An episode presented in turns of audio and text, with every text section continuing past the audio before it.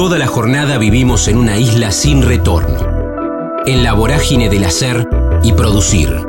En el kilómetro cero del día tenemos más ganas de escuchar que de hablar. Ya fuimos patrios oyendo el himno. Ahora, animate a cruzar la frontera. Germán Kraus, timidez, San Martín, arte moderno, docente, escuela de televisión, cuando baja el duende, rugby.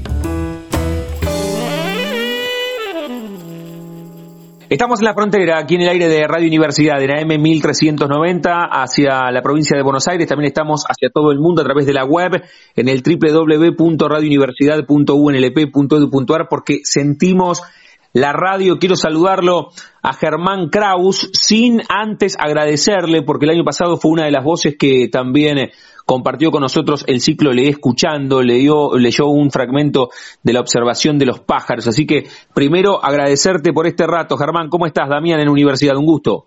Hola, Daniel querido, ¿cómo estás? ¿Cómo estamos? ¿Bien? tu vida? Y, qué sé yo, como todo el mundo. Con días buenos, días malos, horas buenas, horas malas, este, eh, pensando que cuando se va a terminar esta porquería, cuando uno va a poder proyectar algo, ¿viste? claro. nada, nada, nada eh, tener salud, tener techo, es, es, como suficiente en este momento, ¿no? Bueno, pero también la necesidad, porque ustedes tienen, además de por supuesto el trabajo y la necesidad del trabajo, pero ustedes mucho mucho tiempo con, con ese encuentro cotidiano con el público, que es indispensable, Germán. Claro, claro, Y mirá, qué sé yo, la, la, profesión de uno, que ya a esta altura este, es, es, más vocación que profesión, ¿no? Quiero decir, uno, uno continúa porque es lo que lo que ha querido hacer durante toda la vida, la profesión que, que, uno ha elegido, este, está eh, como interrumpida. Y entonces, claro, uno de frente toda esta cosa necesaria de, expresar, ¿no? Eh, que para uno es es tan, tan nutritivo como, como una comida. Nosotros necesitamos podernos expresar, ¿no? Este, pero lo que pasa es que cuando uno empieza a evaluar los, los riesgos, ¿viste? que son muchos, los riesgos con, con, las recompensas, eh, uno termina quedándose en la casa, ¿no? Mm. Sí, sin duda. La, la charla que antes era arriba del ascensor, el tema del tiempo, hoy la consulta es también si, si te vacunaste, vos ya te vacunaste, te diste la primera dosis, no, la estás esperando. La, la, primera dosis y el 17 de ahora se mm. me vence, digamos, los tres meses. Bien. Porque yo tengo la Sputnik, que es otro componente. Y este y no sé, no tengo noticias, no tengo noticias de cuándo de cuándo va a llegar esa ese segundo componente, ¿no? La cantidad de veces que ingresamos a la aplicación, ¿no? Varias ah, sí, constantemente. Varias veces. Constantemente, sí, sí, sí. Sobre todo porque se acerca la fecha de caducidad de esto, ¿no? Aunque algunos dicen que al principio, cuando me vacuné me dijeron, bueno, lo vemos enseguida porque en 20 días tienen que volver. Bueno, está bien. Después se, se estiraron a tres meses. Y ahora ya estoy cerca de los tres meses, así que no sé. Sí, sí, sí como tantas cosas, uno sabe, hay, mucha este, intriga, cosas, uno no sabe cómo va a seguir esto realmente. Nos, nos cambian como si esto fuese una obra de teatro, habría que hablar con el director y decirle, bueno, ya está, hasta acá, porque nos cambian, nos, nos cambian el guion todo el tiempo, Germán, ¿eh? Claro, claro, hermano, no, no ven ninguna, ninguna perspectiva, ¿viste? ninguna luz, ese es el tema, o sea, eh, por ejemplo, si uno no se quiere hacer uno va a estar, no sé, tres veces más, seis meses más, hasta fin de año, no sé. Este, pero después aparece la, la, la, salida, pero bueno, no, te olvides que lo nuestro también está directamente relacionado con la parte económica de todo el mundo, pero nosotros en el sentido de que cada vez está más caro armar un espectáculo y cada vez hay menos gente que, que, va porque los precios que uno tiene que cobrar son muy elevados. Entonces no sé cuándo va a terminar esto, porque una, una vez que uno pueda obviar el tema de, de, los contagios, de la parte sanitaria, está el tema de si la gente va a poder ir al teatro por, por, razones económicas. ¿no? Mm. Este es el tema. Igual que la producción, no sé. Eh, estamos, estamos mal, estamos mal, la verdad que estamos mal. Estamos complicados, muy complicados. La charla con Germán Kraus aquí en la frontera, en el aire de universidad. Germán, saliendo de esta, de esta coyuntura, eh, sabes que siempre hago, tengo dos o tres consultas, los planteo siempre estos diálogos justamente como eso, como diálogos y no como entrevistas, como charlas, me gusta plantearlas. Tenés, me, me, pareció muy atractivo, ahora voy a volver a esto de más vocación que profesión, pero vos tenés en, en tu recuerdo la primera fotografía o el primer recuerdo que te linkea a tu vocación, a tu pasión, capaz que a los dos o tres años, eh, no sé, la maestra dijo en el primario hay que subir y hacer de San Martín y te subiste al escenario. ¿Cómo, cómo fue eh, eh, ese primer ese primer flechazo con la actuación, con el arte? Y sí, sin duda, yo creo que es bastante común para todos, ¿no? Este, sí, sí, sin duda que yo estaba levantando la mano siempre para decir el, versito. Este, peleando contra contra mi timidez y, y a, a veces eh, no, nos pasa a la mayoría de los actores, o sea, de nuestros orígenes y a lo mejor por lo cual nos acercamos a, a, esta exposición, ¿no? Porque uno se abre, se abre el telón y uno abre el pecho y se pone, ¿viste?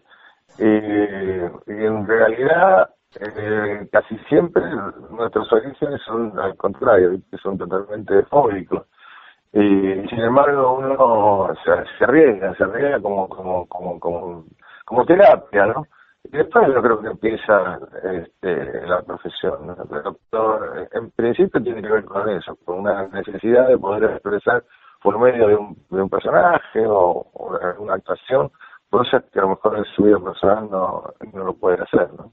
Mm. Es bastante común este tema. ¿no? Sí, sí, sí. Y no solo a mí, le ha pasado a grandes, a grandes, a grandes actores como Alcón, todos ellos. ¿viste? Alcón era un tipo de una personalidad muy, muy, muy fóbica, ¿viste? Muy fóbica. Y, mm. este, y sin embargo, mira las cosas que ha hecho, a lo que se ha expuesto en, en, el teatro, en el cine, cosas muy jugadas, este, y sin embargo, es de su naturaleza, ¿no? Sí, sí, como él te puedo nombrar varios, varios, varios actores, ¿no? Sí, qué atractivo. Germán, ¿vos, ¿vos me escuchás bien ahí? Porque yo te escucho medio como, como entrecortado. ¿Vos me escuchás bien? Yo te escucho perfectamente, Daniel. Ah, ahora, ah, ahora, ahora ahí mejor, ¿eh? Ahí mejoró, ahí mejoró. Ah, te, dije eso y, y, mejoró. Eh, ¿Sabes que me pareció muy atractivo cuando utilizaste dos términos que, que, que, están buenos, que esto de la vocación y profesión? ¿Y en qué momento sentís que tu vocación, que la contás recién, que tiene que ver con una cuestión bien visceral, pero también para enmascarar esa timidez. ¿Cuándo esa vocación la convertiste en profesión? Y dijiste, che, voy por este lado y, y no es un hobby nada más, ¿eh? no es que me apasiona, sino que además quiero laburar de esto. ¿Fue racionalizado o un poco la, la actuación te eligió a vos también? Mira, hay distintos momentos, distintos momentos. Imagínate, yo llevo más de 50 años de profesión. Así que imagínate que he pasado por distintos, distintos circunstancias, momentos, eh, expectativas. Eh, yo creo que también en un momento, eh, sumando lo que te dije recién, de esa necesidad de poder eh, enmascarar ese, ese, ese, ese, ese personaje tímido, fóbico y, después tiene, tiene, que ver también con, el reconocimiento, con la popularidad, viste todo todo ese tipo de cosas que también cumple un ciclo, ¿no? Un ciclo que ya que también se termina y ahí es donde creo que donde realmente se, se, se enraiza la el, crecimiento actoral. ¿no? esto te pasa bastante, mucho después de, de haber empezado la profesión, incluso haber tenido éxito, ¿no? Eh, de decir, bueno, esto es así, y sin embargo, un, un actor, a ver, eh, utiliza mucho todo lo, lo, que va recibiendo en la vida, todas las cosas que va archivando, porque el actor archiva de una manera especial porque sabe que en algún momento va a necesitar alguna experiencia como para, para sumarse a, un rol, ¿no es así? Entonces, cuanto más eh, nutrido de archivo emocional eh, y, y, de cosas que te hayan pasado, empieza un crecimiento actoral inesperado, ¿no? Yo creo que el actor empieza a crecer después de los 40 años. Mm. De los 40 años creo que empieza un crecimiento que ya no tiene que ver ni con el reconocimiento, no, tiene que porque ya te roto saco, ya firmaste los autógrafos, eh, este, ya, ya no usas los roles para expresarte, ya te expresas por vos mismo. Entonces ahí viene ahí una, digamos, eh, este tema de, de, encontrar los, los, colores y los, y los, matices especiales de, de, del laburo, ¿no? La investigación y el archivo, sobre todo el archivo emocional, es muy importante, ¿no? ¿Qué, qué atractivo siempre? Siempre, siempre, siempre cuando estés atento, ¿no? Sí, porque Hay, hay, actores que van para atrás, eh, claro, porque, eh, a ver, un, maestro mío decía, eh, los bailarines entrenan todo el día, los, los, los, cantantes siguen con sus maestros toda la vida, los actores toman café. y es verdad, es verdad, no, es que vos tenés un título y decís, bueno, ah, bueno, soy actor, ¿viste? soy actor, y chao, y se acabó. No, al contrario, al contrario, este, es un laburo constante, constante laburo que tiene que ver con la con la observación, con el entrenamiento y con, el, y, con estar atento para que cuando llegue la, posibilidad, la oportunidad, uno se encuentre con todas las armas disponibles, ¿no? El laburo, el laburo actual no termina nunca. Eh, Vittorio Lasman decía, yo sigo aprendiendo, lo que pasa es que soy un poco lento, tenía como 70 años. y es verdad, si vos empezás a realizar, sobre todo algunos actores americanos, eh, cómo han, crecido después de cierta edad. Eh, no sé, vos sos muy joven, pero hay, hay actores como Dick Bogart, como, como Bar Lancaster, que eran actores de, de, de, de madera, de madera. Eh, Bar Lancaster era, era un acróbata, que era actor, y este y hacía todas películas de pirata y de espadachines y este que se dio tenía una sonrisa esa forzada y de pronto creció, se puso grande y ha laburado con Luchino Visconti, ha hecho el gato pardo, ha hecho cada de agudos actorales que te, que, te morís, igual que Edil Bogar, este, también un garancito de nada y te hace muerte en Venecia, ¿te das cuenta? Han crecido después de cierta edad y, y, porque han estado atentos al crecimiento. ¿no? Mm. Estamos con Germán Kraus charlando aquí en la frontera, en el aire de de Radio Universidad. Me pareció muy atractivo eso de los actores, Germán, tienen como un disco rígido especial y además nombraste, nombraste a algunos muy importantes en, en todo el globo, en todo el mundo y, también actores que crecen o que en todo caso involucionan dependiendo si tienen o no ese disco rígido. ¿Vos sentís que, que fue gradual o, sentís que hubo algún trabajo muy puntual que te hizo crecer después de los 40, que lo marcaste además en una línea de tiempo? Sí, sí, me sucedió algo algo increíble. Este, yo estudié en el Instituto de Arte Moderno, después hice muchos cursos en el IFE, en el Teatro San Martín, y este incorporando, bueno, por supuesto, todas las, técnicas y los métodos de, eh, de aquella época más en boga, o sea, toda la, toda la parte del teatro ruso, de Stanislavski, Grotowski, y este bueno y de pronto uno va como recibiendo toda esa, información y de pronto una mesa de y este estar cuál es la técnica de la actuación. Pero el tema es que la actuación no es algo consciente o sea la verdadera actuación es, es, es, el tipo orgánica. O sea que hasta que todo este, este método que uno incorpora digamos, a nivel consciente, mejor dicho, que uno recibe a nivel consciente y se, incorpora a nivel inconsciente, eh, tiene todo, todo un tiempo que tiene que ver con el entrenamiento y con insistir. Y de pronto, en un momento, se me, me ofrecieron dar una, una conferencia. Hmm. Yo ya tenía, sí, sí, por cuarenta y pico, sí yo este, dar una conferencia, una charla sobre la actuación y qué sé yo, y entonces fui a recorrer un poco a las a la fuente, ¿no? Para actualizar y qué sé yo, y ahí increíblemente me empezaron a caer fichas que dije, ah, esto era así, O sea, que uno lo, lo, podía repetir, pero en realidad no lo había incorporado. Y ahí empezaron a cerrar una cantidad de cosas. O sea, eh, y, y, uno realmente pudo empezar a, emplear lo que uno creía que había aprendido, pero que no lo había aprendido. O sea, lo había aprendido, pero no lo había aprendido con H, no lo había aprendido. Claro, claro, claro. Este, y dije, ah, entonces era así. Eh, eh, entonces empecé a ponerlo en práctica y, y, empezar a entender, a entender, ¿no? Realmente. Es, es, un, es un proceso maravilloso, ¿no? Porque en realidad eh, el actor utiliza, por supuesto, una parte consciente que tiene que ver con, con, la memorización de los textos y todo eso, pero un texto no existe hasta que no está interpretado. Entonces, este, hay momentos, hay momentos maravillosos que tienen que ver con la actuación, cuando uno pierde realmente la conciencia de lo que está haciendo y va surgiendo cosas que son absolutamente intensadas, son momentos de éxtasis, ¿no? De clima. Que los bailarines de flamenco dirían, bueno, cuando va, cuando baja el duende, o sea, uno no sabe qué es lo que está haciendo realmente, y sucede. Por supuesto que eso a veces no lo puede mantener uno durante las dos horas de espectáculo, mm. pero esos momentos son son maravillosos, pero pero tiene que ver con eso, con, con, con entender de qué se trata la cosa y entrenarla y no dormirse, no, no, decir esto ya es así porque uno se vuelve un actor de ¿no?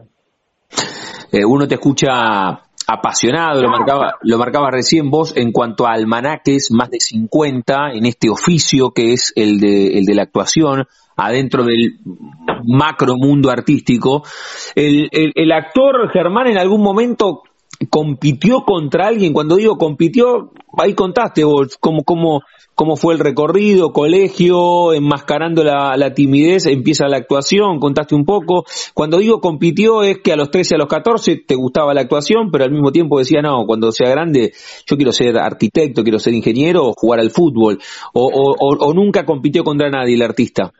Eh, sí, compitió con, con el rugby. Con el, rugby, compitió bastante duro, sí, fue el tema me, apasionaba, me apasionaba jugar al rugby. Y este, cuando ya empecé a trabajar, ya era, era complicado, porque uno podía un día aparecer uno con un ojo negro, una cosa así. Hmm. Y este, entonces ahí tuve que elegir, para mí fue un, fue un duelo, ¿no? Dejar el rugby para mí fue muy importante. Fue muy importante para mi formación, así que también fue importante para dejarlo, ¿no? Y toda la enseñanza que me dejó.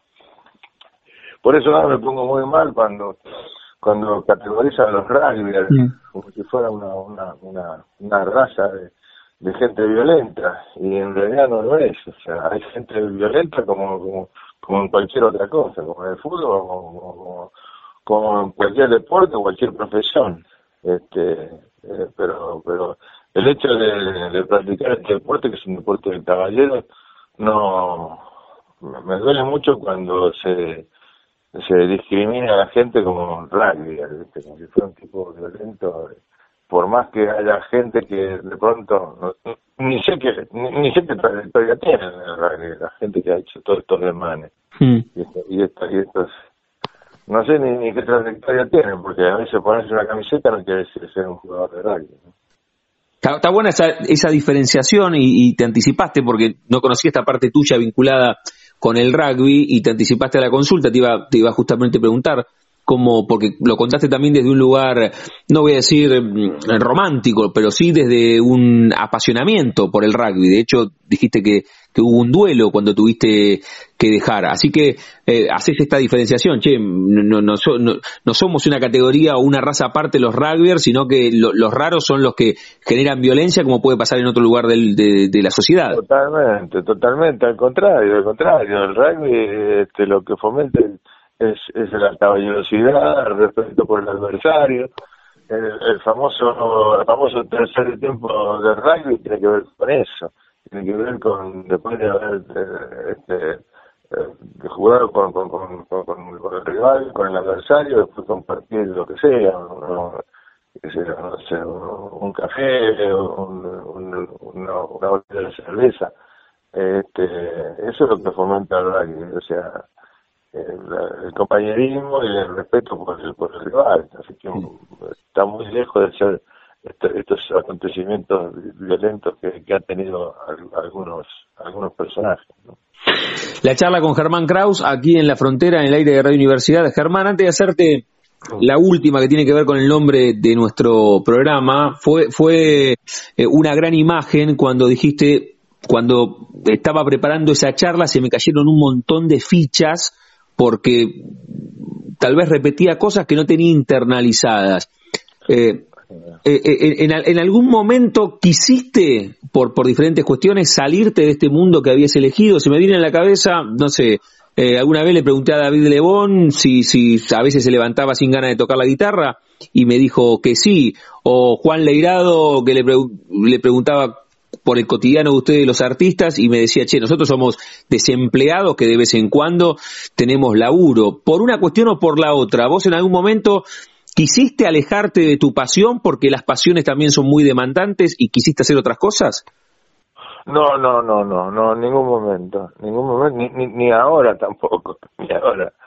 No, no, este, estuve un poco alejado, eh, porque si bien como te dije, yo soy, bueno, vengo, vengo de, una extracción teatral, este, en realidad debo muchísimo a la televisión, ¿no? Hmm. Debo muchísimo a la televisión y y a una, a una, una televisión que no, no existe ahora, que tenía que ver más con, con ¿cómo te puedo explicar? Con, con, todo el desarrollo actoral que con la parte técnica. O sea, la televisión de hoy es una televisión más técnica, o sea, eh, con edición, con esto, con el otro, con, con los actores que, que adaptan los textos a como quieren, este, sin, sin continuidad dramática. Esa, esa televisión eh, no me gusta, realmente no me gusta.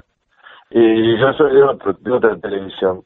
Y, y bueno, entonces en un momento se me ocurrió, ahí por el año cerca del 2000, no sé, una cosa por el estilo, ¿por qué no entrenar a, los actores para la televisión? no Porque si realmente la televisión propone otro otro tipo de, de, técnica distinta al teatro, de la radio, a la del cine. O sea, tiene, tiene que ver con, con, con, otras proximidades, con otras con otra textualidad, con, es, diferente. Entonces se armé una, una escuela de televisión, eh, una escuela grande, con, tenía dos estudios, con tres cámaras, y bueno, ese fue el único tiempo que han sido unos cuatro o cinco años estuve un poco alejado de, de, la actuación porque eh, en realidad me, me insumía mucho tiempo en la escuela, ¿no? Mm. aparte me gustaba mucho hacerla, eh, era muy completa. Este, o sea, lo que hacíamos textos importantes, hacíamos textos, textos teatrales, eh, a la tele, o sea, en realidad laburábamos muy bien. Pero bueno, llegó un momento que yo dije, lo que yo en serio no, no es lo que, lo que se está usando, entonces me sentí que no, no estaba preparando a los alumnos para, para lo que se iban a encontrar, entonces ahí fue cuando dejé la escuela. La charla con Germán Kraus aquí en la frontera, mira, mientras hablabas vos y decías esto de mm, la tele, el teatro, mm, la radio, el baile, ¿Qué relación has tenido desde primero la escucha y no sé, la primera vez que te invitaron y si alguna vez hiciste vos radio? Siempre a los actores les consulto eso. ¿Cuál es tu relación histórica con la radio y cómo te llevas hoy con la radio, Germán? Me encanta la radio, me encanta, me encanta. No, no desgraciadamente no, no, he tenido muchas oportunidades de hacer radio, pero sí me encanta, me parece maravilloso porque este, esta, esta cosa de, poder expresar con, con, con, con, menos eh, posibilidades, simplemente con la voz y con, y con, el espíritu, con las intenciones, me parece un, un laburo importante. Yo, lo que uno, lo único que he hecho eh, para Radio Provincia, este, en un momento no era Carpena hacia unos radioteatros Creo que lo se está haciendo incluso en este momento. Ahora lo hacen del Plata todas las medias noches, exactamente. Ah, ah mira vos.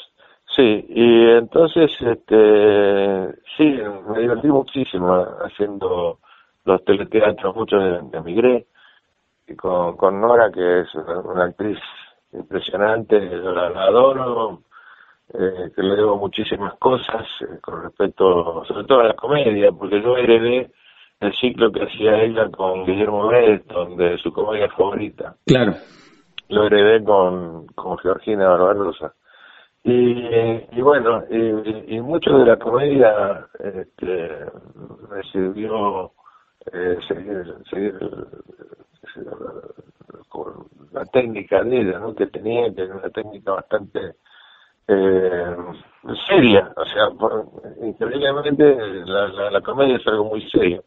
Y ella lo encarga con, así con, con mucha fuerza, con mucha dedicación, y eso es mucho lo que aprendí de ella para, para seguir con el ciclo, ¿no?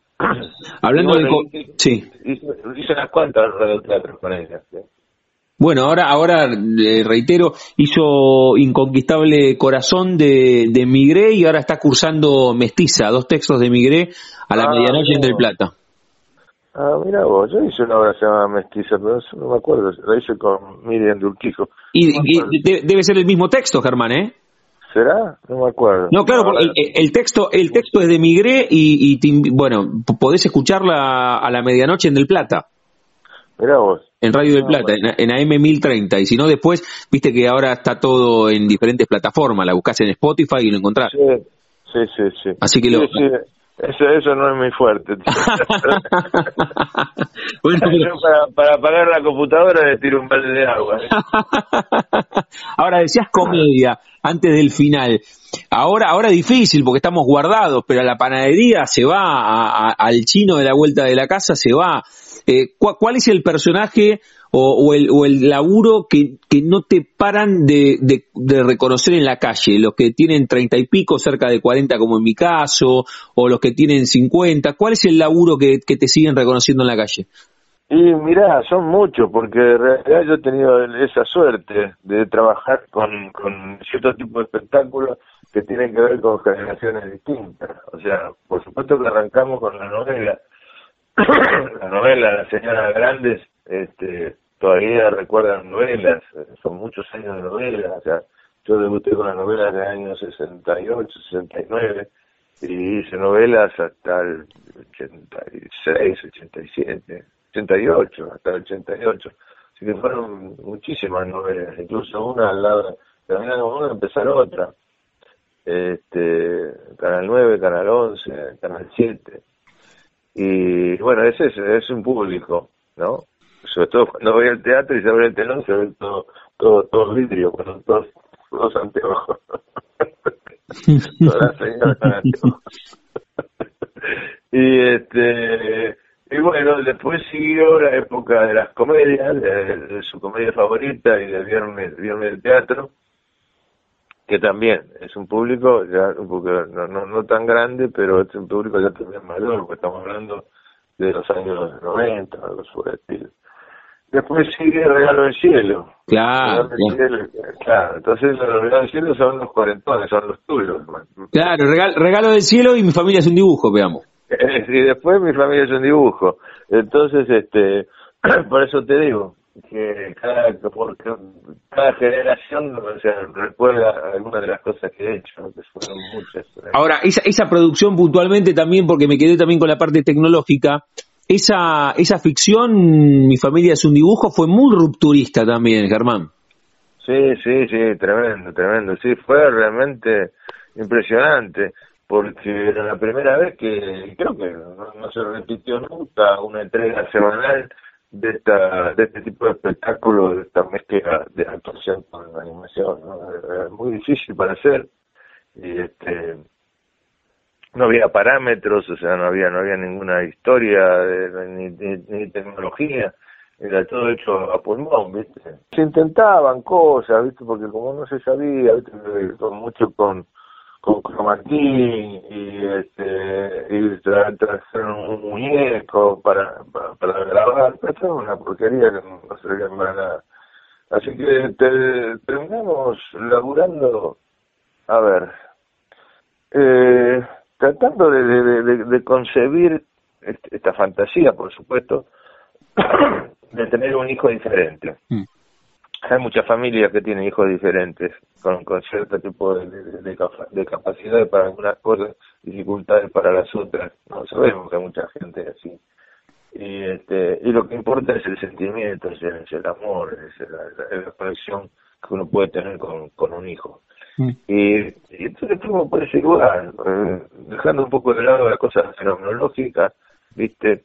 y tratando de encargarlo desde ese lugar. Y al final, mi familia su dibujo fue una historia de familia. ¿no? El, el dibujo parecía tres minutos nada más, de los 45. Así que en realidad lo que enganchó también fue eso, una, historia de familia con un hijo diferente. ¿no? Sí, y, sí, Y, y, después mucha técnica de actuación en el sentido de, empezar a, a conectarse con hay muchos ejercicios que uno hace cuando cuando estudia eh, de, poder comunicarse con, con alguien que no está no que no, está en presencia. Eh, y uno tiene que acudir mucho a sus a sus a sus memorias emotivas a cómo uno a veces se puede relacionar con, con personas que ya no están porque, porque fallecieron eh, quiero decir emocionalmente no, Este, hay mucho laburo así natural y, y, y también de memorias sensoriales, o sea, tomar un poco de, conciencia, o sea, los sentidos también tienen memoria, o sea, tratar de, de, poder recrear el, peso del dibu, los tamaños del dibu, este, para cuando había contacto directo, que era lo más difícil, ¿no? Lo más difícil era cuando el Divo tomaba contacto, mm. contacto físico.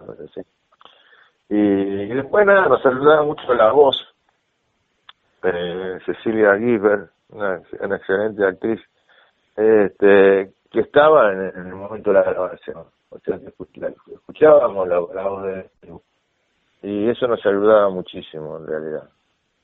Eh, y después fue eso, fue eso. Eh, la gente compró la convención, compró la, la, la, la, factibilidad de, esa fantasía y fue un éxito impresionante. Qué maravilla, qué maravilla y además imperecedero, porque volví a verlo con, con mis primas que tenían dos o tres años y es imperecedero por esto que vos decías, por el mensaje y por, por la familia que está, que está buenísimo. La charla con Germán Kraus aquí en la frontera en el aire de Radio Universidad. Germán, cerramos las charlas jugando con... Antes que, antes que se nos corte otra vez. Sí, se nos cortó varias veces, pero, pero aquí estamos. Eh, te decía que cerramos jugando con el nombre de nuestro ciclo. A todos y a todas les consulto si tienen un momento frontera en sus vidas, que no se refiere a un lugar geográfico, sino un momento rupturista, bisagra, decisivo en la vida, que puede ser desde lo personal o desde lo profesional. Qué sé yo, ese primer momento que vos decías, che, de pibe era tímido y encontré a través de la actuación poder eh, encontrar un lenguaje para comunicarme. La primera vez que te subiste en escenario, o algún primer gran trabajo, o algo más, no sé, más, familiar, o cuando tuviste que largar el rugby y elegir por la actuación. Eh, ese momento que cruzaste, ¿tenés ese momento frontera, el más importante de tu vida? Eh, a ver, este, yo creo que son muchas fronteras, es algo, algo que en nuestra carrera eh, este, es, es como, como cada, cada proyecto nuevo o cada idea nueva es, es una frontera que uno tiene que, que, pasar. Son muchas fronteras que uno enfrenta, no hay una en especial. Tenés varias, eso está bueno también en la vida, ¿eh? Sí. Tenés varias. Germán, agradecerte mucho por, por este rato, por la charla y otra vez porque el año pasado enseguida, cuando te, invitamos a leer con nosotros el segmento de la observación de los pájaros, enseguida dijiste, Damián, dale, vamos para adelante, así que agradecerte por la participación el año pasado y por esta charla aquí en Radio Universidad. Te mando un abrazo enorme y muchas gracias, Germán. Bueno, querido, igualmente, este, está, muy buena la recepción, creo que de lo que yo decía, por ahí un poco de silvanado, eh, bueno, le, iba dando un formato y una continuidad, así que bueno, te felicito por el reportaje. Gracias por... Fue, una charla de amigos. Sí, bueno, lo, lo, planteábamos en el comienzo, son más charlas que que entrevistas, pero no, no, no diste nada, no diste nada desconectado, ¿eh? me parece que, que vertiste conceptos muy pero muy atractivos y me quedo también con el final. ¿No te llevas bien con la tecnología? O sea que no te encontramos en ninguna red social o sí en alguna. No, no, no. Ninguna. la verdad que no, desgraciadamente no.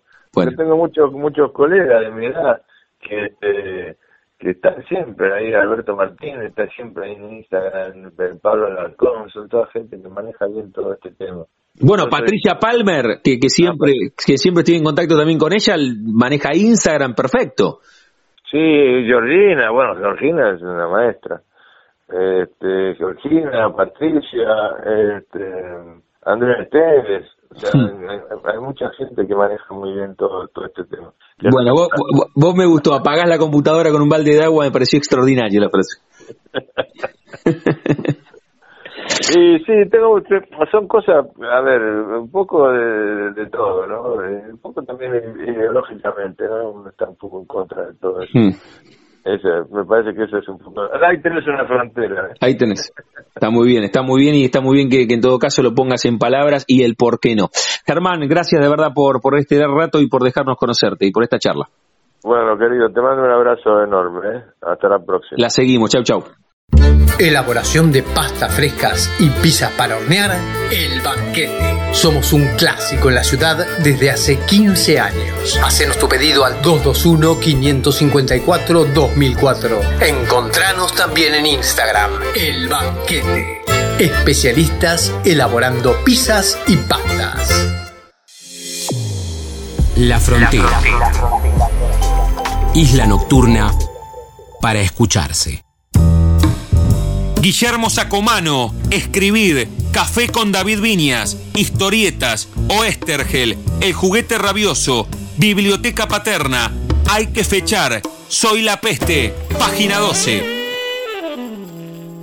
Estamos en la frontera, aquí en el aire de Radio Universidad, en AM 1390, hacia la provincia de Buenos Aires, y también estamos hacia todo el mundo a través de la web en el www.radiouniversidad.unlp.edu.ar porque sentimos la radio. Qué placer saludarlo a Guillermo Sacomano. El año pasado hablamos con él en plena pandemia, cuando estábamos en la trasnoche junto a Mario Arteca y Ezequiel Lasta y hablamos de este libro que en este momento tengo en mi mano, editado por Edulp, la editorial de nuestra casa de altos estudios, que ahí está también en el edificio Karakachov, donde está el canal, donde está nuestra radio.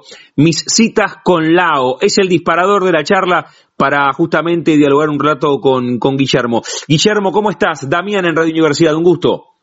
hola, ¿cómo estás? Me, causa gracia que estés en el edificio Karakachov. Claro, claro. No, ahora, ahora no porque Ahora no porque estamos haciendo radio de manera remota, pero ahí está la radio, ¿sí? ¿Vos sabés por qué se llama Caracachov? Sí, pero contalo, dale. Sergio Caracachov, creo que era Sergio, eh, fue un militante radical desaparecido en la dictadura, creo. Es el único desaparecido que tienen los radicales pero debería ser un motivo de orgullo, pero los radicales están perdidos como perros en cancha de bochas, ¿viste? Sí, de hecho, de hecho cuando entras, no sé si hace mucho que no venís, está el mural en la puerta del ingreso ahí en 48, 6 y 7. No, pero recuerdo que alguna vez cuando no estaba internet ni estas comunicaciones que tenemos ahora, yo iba ahí, hay un gran escritor de La Plata que es Gabriel Báñez, Sí, claro. Un tipo que merece un justo reconocimiento, al cual no se tiene en cuenta en las nuevas historias que se hacen de la literatura argentina. Sí, qué bueno. Sabes que son, son apellidos, nombres que ya desde el comienzo vamos charlando porque su hijo es el director de la editorial de la, de la municipalidad, de la comuna, y hemos hablado también con él aquí, con Facundo. Así que, Yo tuve alguna vez contacto con Gabriel, varias veces tuve, y él me había invitado una vez a la, a la radio universidad, sí, sí, me acuerdo. Qué bueno. Bueno, Guillermo, el año pasado lo decía en, en la introducción, eh, charlamos en plena pandemia. Ahora nos metemos en, mis citas con Lago, que reitero es la excusa como para disfrutar un rato la charla contigo. ¿Cómo viene esta temporada 2? Viste como en, terminología de Netflix tenemos la temporada 1 el 2020 y ahora la temporada 2 2021. ¿Cómo viene este tiempo de pandemia? Y la temporada 2 del desastre y que provincia la está trabajando bien o relativamente bien dentro de lo que se puede y capital es un desastre. que te diga? ¿Cómo la vivo? Con tristeza, porque el avance de la derecha es eh, realmente te carcome la cabeza, ¿viste? Eh, yo quisiera un gobierno menos titubeante, pero bueno, eh, es un frente de todos. Eh, no, no se puede. ¿Qué, qué sé yo? Hay algunos que no son parte del todos. Eh, pero bueno, eh, ¿cómo viene? Estoy en Olivos, en Vicente López, en Casa de Lao, eh, que fue la musa inspiratriz del libro, eh, de mis citas con Lao, ¿no? Eh, fue la generadora del libro. Con Lao tenemos, además de una relación amorosa, tenemos una relación creativa, hemos escrito juntos dos libros, eh, eh, y mis citas con Lao, bueno, eh, qué sé yo, yo soy reacio a las correspondencias amorosas, te mando un besito cuchicuchi, viste, ese tipo de cosas que se pueden decir. Entonces se me ocurrió que en vez de mandarle una misiva de esas, eh, era escribir sobre el extrañamiento y la ausencia, pero escribir también desde la distancia, porque yo eh, mientras lo escribí estaba también mucho en Gessel, eh, que es mi otro territorio. Entonces, eh, lo que intentaba con mis citas con Lao era utilizar los libros que venía leyendo como excusa para articular la lectura con la relación amorosa, ¿no? Entonces, de alguna manera, eh, el libro lo que intenta es plasmar el extrañamiento, pero a partir de una lectura. Eh, esta fue la, la intención. A partir de ahí, eh, bueno, el libro se puede leer como un, arte de amar, pero se puede leer también como un arte poética. Es decir, lo que importa es lo que lo que a uno le pasa con lo que lee, digamos, la experiencia del lector y lo que esto le, le evoca a uno, ¿no? Eh, y por otro lado, me pareció importante porque editar con Edulp este libro, porque yo soy un defensor de la educación pública y me parecía que trabajar con Edulp para mí era un orgullo, trabajar con una editorial universitaria, el, el, el director de la editorial es Facundo Ávalo, que es escritor, es editor, tiene eh, un buen criterio, ha publicado ya dos libros de, de, de García Lao en, Edul también. Eh, así que, bueno, ese libro para mí resume una apuesta y un desafío por la educación pública y por la escritura y la lectura. Sí, está buenísimo. Con Guillermo Sacomano estamos charlando. El disparador es mis citas con Lao, editado por Edul. Me río porque recién cuando te decía tengo el libro en la mano, esta cuestión tan particular de ustedes los escritores, Guillermo, me decías, acá no tengo ningún, ningún ejemplar en la mano, ¿no? Esto de la, del libro, del libro objeto, del libro tangible. Yo tengo tu libro en mi mano y vos no. No, ¿sabés lo que ocurre? Que cuando eh, yo soy reacio a volver a los libros ya publicados, porque cuando uno ve un libro publicado, eh, dice, uh, antes me salía, ahora me, me saldrá de nuevo. Eh, yo antes escribía mejor, o te puede pasar tampoco, te puede pasar también, no tampoco, te puede pasar también la sorpresa de decir, eh, qué papelón, eh, yo por esto lo podría haber escrito mejor, ¿no? Eh, bueno, son situaciones que a uno se le plantean con la, con la escritura. O sea, por una cosa o por la otra, por si la sensación es escribía mejor o peor, a vos no te gusta volver a lo que escribiste en el pasado. No, no me gusta. Puedo tener una charla con vos sobre ese libro y lo que evoca para mí, por supuesto, que es un libro que quiero muchísimo, ¿no?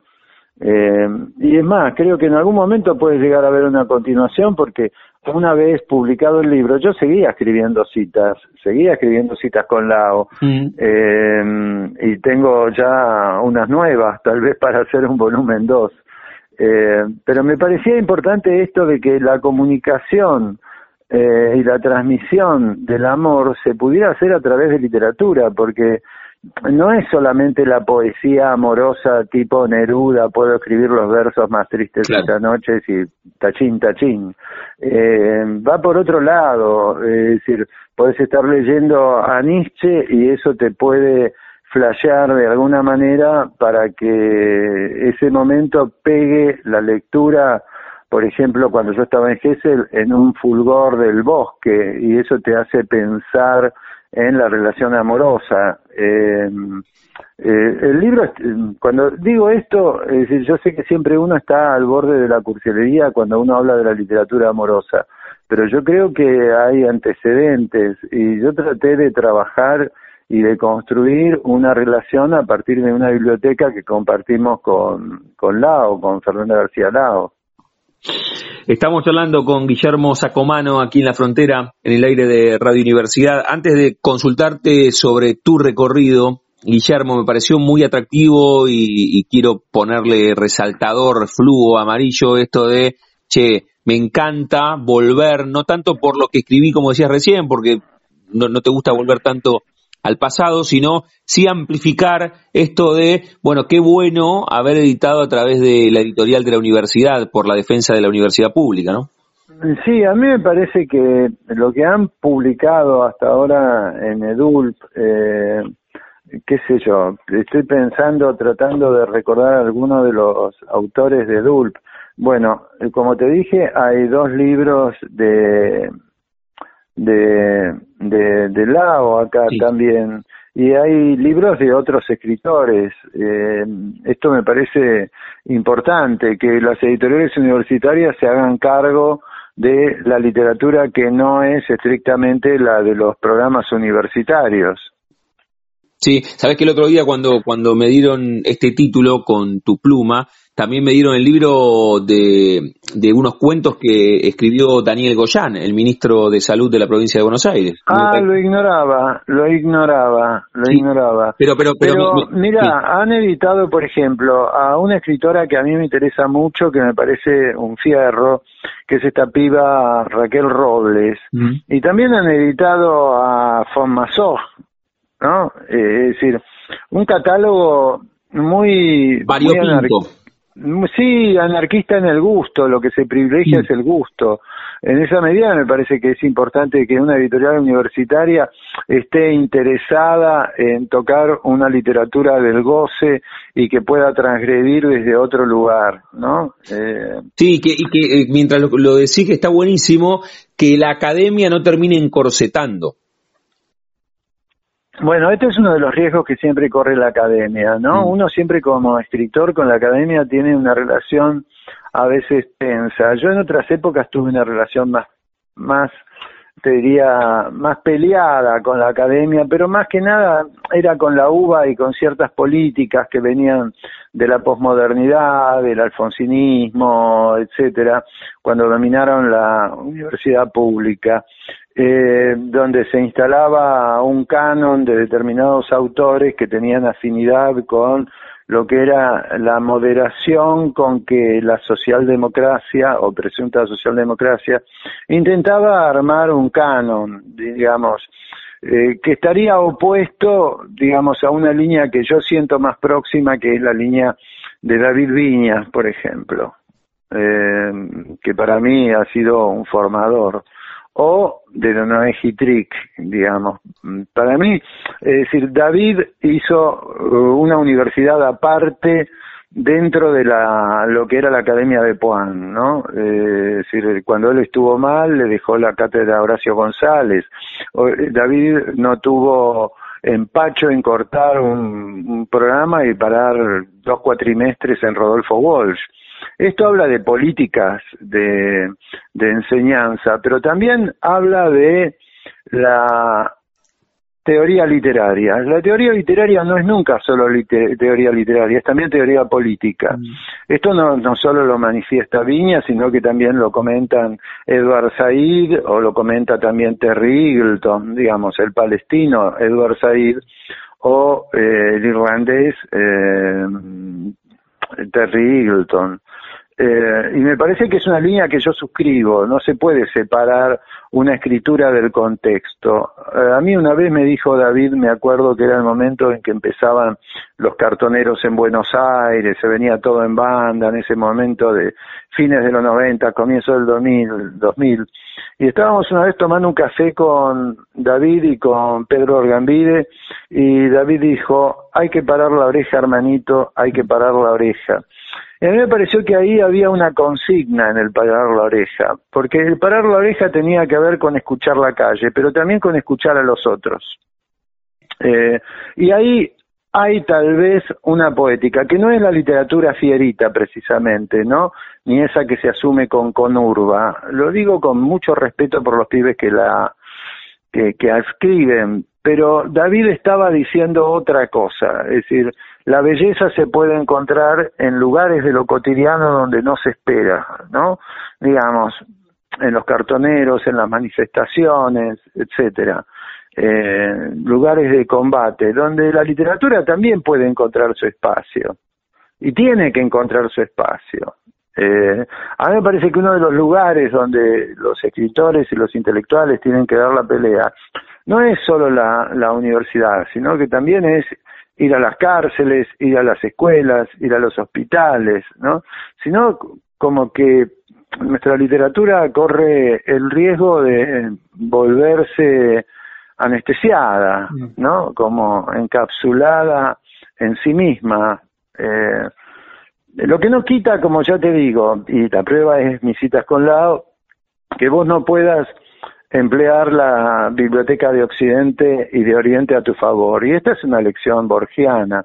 Borgiana eh, en el sentido de que Borges, en un escrito de los años 30, creo que casi 40, que se llama El escritor argentino de la tradición, decía, si queremos ser razonables y más o menos estas son las palabras de Borges y estos escritores, debemos escribir con la biblioteca de todo el planeta. Tenemos esa libertad en la medida en que no tenemos una gran historia literaria, no tenemos la historia literaria de Inglaterra, de Francia, de España, de Alemania, entonces tenemos la posibilidad de recurrir como, como referencia a, a lo que se nos cante. ¿No? Esto es, eh, me parece que algo que uno ha aprendido de Borges eh, y es el, el acto subversivo de Borges.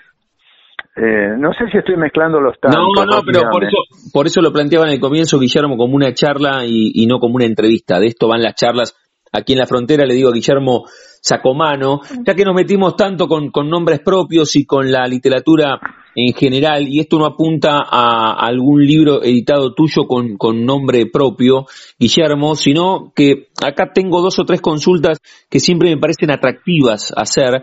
La primera es, si vos recordás la, la, la, primera fotografía mental, el primer recuerdo que te vincula con la escritura, cuando eras, no sé, estabas en el primario y la maestra destacó que vos lo hacías bien o porque te gustaba, o antes de tomar una lapicera y un papel, por supuesto que está, está el arte de leer. Eh, ¿vos, ¿Vos lo recordás ese momento de, comienzo? No, puedo recordar distintos momentos. Me puedo acordar de pibe, de, de casi debe, dos años, tres años, en una cuna me, me, daban revistas mis padres que yo destrozaba con fervor, ¿no? Eh, era un destructor de papel impreso.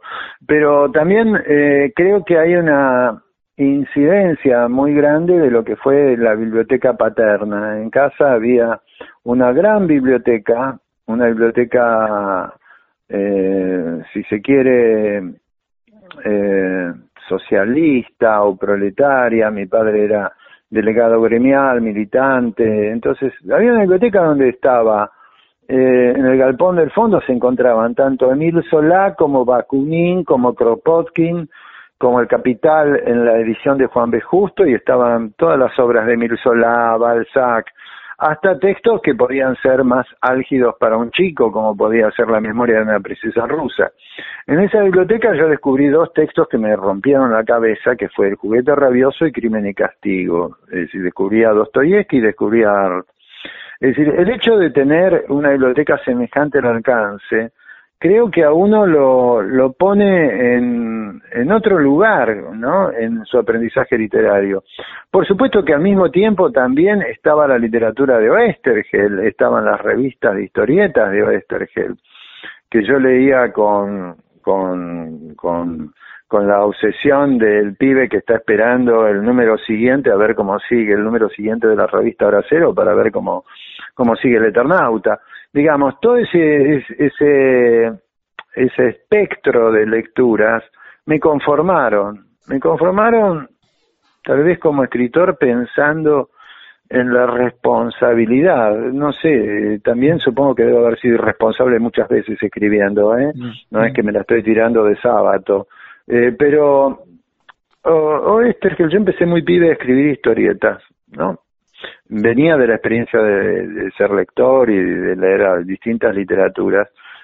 Y que con, cuando lo entrevistamos con Trillo, en el que fue el último reportaje antes de que se lo chuparan, de que desapareciera, en ese reportaje nos decía, lo, lo que yo escribo es esto, y es una responsabilidad para mí, porque tal vez el lector no tiene otra literatura que mis guiones, entonces debo tomármelos en serio, ¿no? Una cuestión de respeto por el lector que no era solo por conseguir más lectores y mantener las revistas, era hablaba de otra cosa, hablaba de ideología.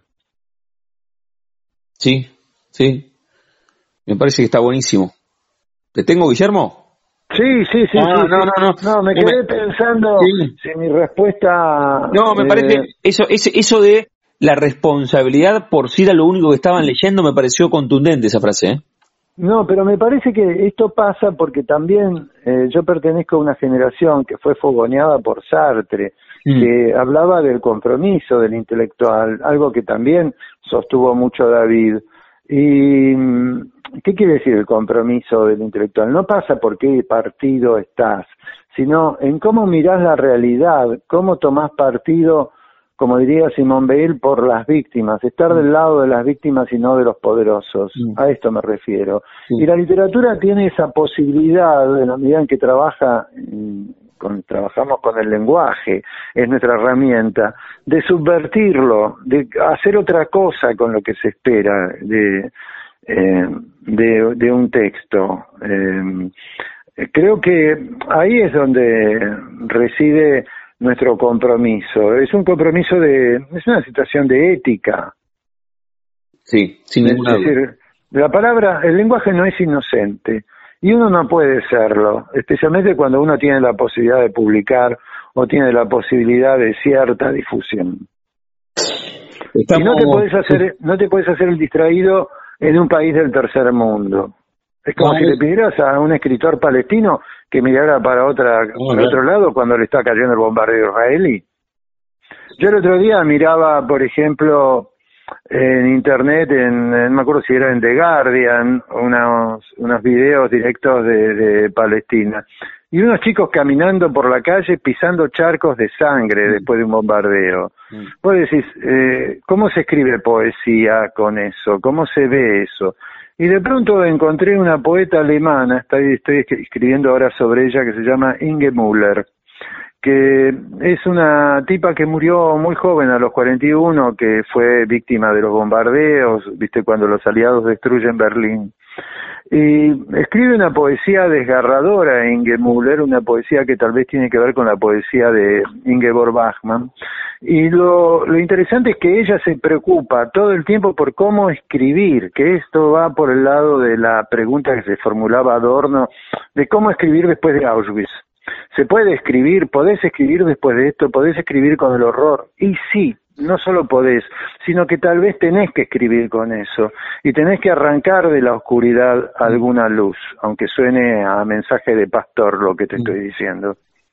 Sí, sí, sí, me parece, pero lo que también marcaba, ¿no? Que no se puede escribir sin contexto, lo decías vos en el comienzo. No, porque era lo que también otra enseñanza de Viñas era, eh, hay que fechar, mm. hay que fechar, decía él. Los textos deben leerse fechados. Uno no puede leer eh, textos del pasado, por ejemplo, sin fechar.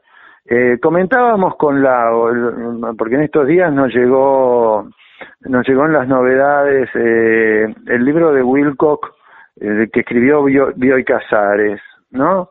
Y estábamos pensando qué cantidad de banalidad y de superficialidad, etcétera. Es cierto, Bioy Casares tiene algunos textos memorables, pero cuando ingresás en ese nivel de, de, de, intimidad y ves la pelotudez y la tilinguería que tenían Bioy Casares y, y Borges y Silvina y Wilco, lo que no, a ver, separemos un poco la escritura. Yo creo que Silvina es la gran segregada, ¿no? Silvina es la segregada por su hermana, Silvina es la segregada también por estos dos chabones. Y creo, por ejemplo, me da la impresión de que la antología de la literatura fantástica, eh, conocida y, republicada una y otra vez, que es ejemplar, la antología de literatura fantástica que hicieron Borges, Bioy y Silvina, hay más intervención de Silvina de lo que parece, ¿no? Entonces, yo digo, hay que fecharlo en qué momento fue hecho esto, qué, qué, qué papel le asignaban a la mujer, pero también a la política, porque son situaciones muy contradictorias y estos tipos eran muy gorilas, mm. eran muy reaccionarios. Es decir, a mí me costó muchos años después del golpe del 76, especialmente cuando fue el almuerzo de Borges, Sábato, etcétera, Ratti y el padre Castellani con Videla, me costó mucho volver a leer a Borges, bueno, por supuesto me reconcilié con Borges porque su escritura tiene valores innegables, lo que yo te citaba hace un rato de, Borges, del escritor argentino de la tradición, pero también están esas aristas que los tornan eh, como para discutir, es decir, en, literatura lo que se ha perdido también un poco es la discusión, la polémica. Eh, es como que si discutís perdés amigos, si discutís y, eh, te pones en una posición odiosa. Eh, me parece que son uso la palabra situaciones, mm. yo sé que soy un poco redundante, pero porque Situaciones se llamaban la serie de ensayos que venía publicando Sartre en esos años. Situación 1, Situación 2, Situación 3, ¿no? Em, entonces, eh, yo creo que eh, quien escribe no puede hacerse el distraído con lo que lo rodea, digamos. Esto es lo que pienso. Es, una, sí, sí, sí, y tiene que ver con lo que veníamos charlando con esto del contexto y, e involucrarse. La charla y, le pone la rúbrica Guillermo Sacomano, el disparador fue el libro que él editó por Edulp, mis citas con Lago, pero le dije, está planteada como una charla y ni siquiera como una entrevista. Guillermo, vos sabés que en el final siempre jugamos, jugamos con el nombre de nuestro ciclo y a todos y a todas las que tienen este rato para regalarnos en el aire de universidad les consulto si tienen un momento frontera en sus vidas, que no se refiere a un lugar eh, geográfico, sino a un momento rupturista, bisagra, decisivo, que puede ser desde lo personal o desde lo profesional. ¿Qué sé yo? La primera vez que editaste algún viaje, ese café con viñas, eh, no sé, em, algo más personal cuando eras más pibe, cuando rompías. No, yo creo que, a ver, lo interesante acá sería eh, el concepto de frontera traerlo a lo cotidiano. A la escritura, desde la escritura uno está todo el día escribiendo, es decir, todo lo que uno escribe está en un límite, siempre uno está pensando y viendo si puede pasar a otro lado, ¿no? Eh. Como si uno buscara a través de, de la palabra y del lenguaje eh, una estrategia o un salvoconducto para pasar esa frontera, que es la frontera del, que te impone la normalidad, digamos, la normalidad en la prosa, la normalidad en el pensamiento, es decir, eh, en, este, en esta medida yo creo que la poesía tiene la virtud de transgredir y de subvertir, a veces me parece, tal vez me equivoque, mucho más que la, que la narrativa o que la prosa. Eh, no es que esté peleado con la prosa, de hecho escribo prosa, pero admiro la poesía y mis lecturas en este momento y de, ya desde hace algunos años, y esto se puede ver en las contratapas de página 12, están más orientadas a, a explorar, a indagar en la poesía y en la filosofía. Muy bien. Guillermo, ahí lo decías, en página 12 te leemos y en qué estás eh, trabajando para sacar, no sé, para editar este año o el año próximo. Mira, eh, tengo como dos o tres libros en, en la gatera, es decir, está esta situación de la pandemia. Mm. A ver, yo el año pasado publiqué tres libros. Publiqué Soy la peste con Planeta, publiqué Los días Tracker con eh, Los 40 y mi cita con Lao con Edulp. No es que de golpe yo estuve mm, preparando esos libros para ese momento, sino que la situación de la pandemia fue postergando salidas que estaban pronosticadas anteriormente o proyectadas anteriormente. Ahora tengo un libro de textos breves, estoy trabajando en un libro de cuentos, estoy trabajando en una posible edición de los textos que vengo elaborando en página 12 y estoy trabajando en un diario de lectura, digamos, pero no los pienso como compartimentos estancos. Para mí la escritura eh, es, además de todas estas cosas, es también un oficio y es el sentarse todas las mañanas y decir, bueno, página en blanco, a ver, ¿qué hacemos? ¿Le voy a tener miedo a la página en blanco? No, yo prefiero que la página en blanco me tenga miedo a mí. Está bueno, ya. no sé si esto es representativo no sé si estoy a la altura de las circunstancias después, porque no lo sabes ni, no lo sabes, no lo sabes nunca. Qué bueno es igual. Espero que la página en blanco me tenga miedo. A mí me parece todo, toda una definición, está buenísima. Bueno, te lo agradezco. Me parece que está buenísima. Guillermo, gracias por, por estas reflexiones, por este rato y fue otra vez un placer charlar con, contigo. Le digo a Guillermo Sacomano aquí en Radio Universidad. Guillermo, te mando un abrazo enorme y gracias de verdad por este rato. Te dije, mira, te dije 20 minutos y llevamos media hora charlando. Bueno, les mando un abrazo a ustedes y perdón por la extensión. No, todo lo contrario. Eh, significa que, que, que la pasamos bien, o por lo menos lo digo de mi parte, y que está bueno siempre charlar. Por supuesto, yo amo la plata. bueno, te mando un abrazo grandote y lo dejamos acá. Seguimos en contacto, Guillermo, y felicitaciones por todo. ¿eh? Un abrazo. Dale, pásenla bien, un abrazo. Chau, chau.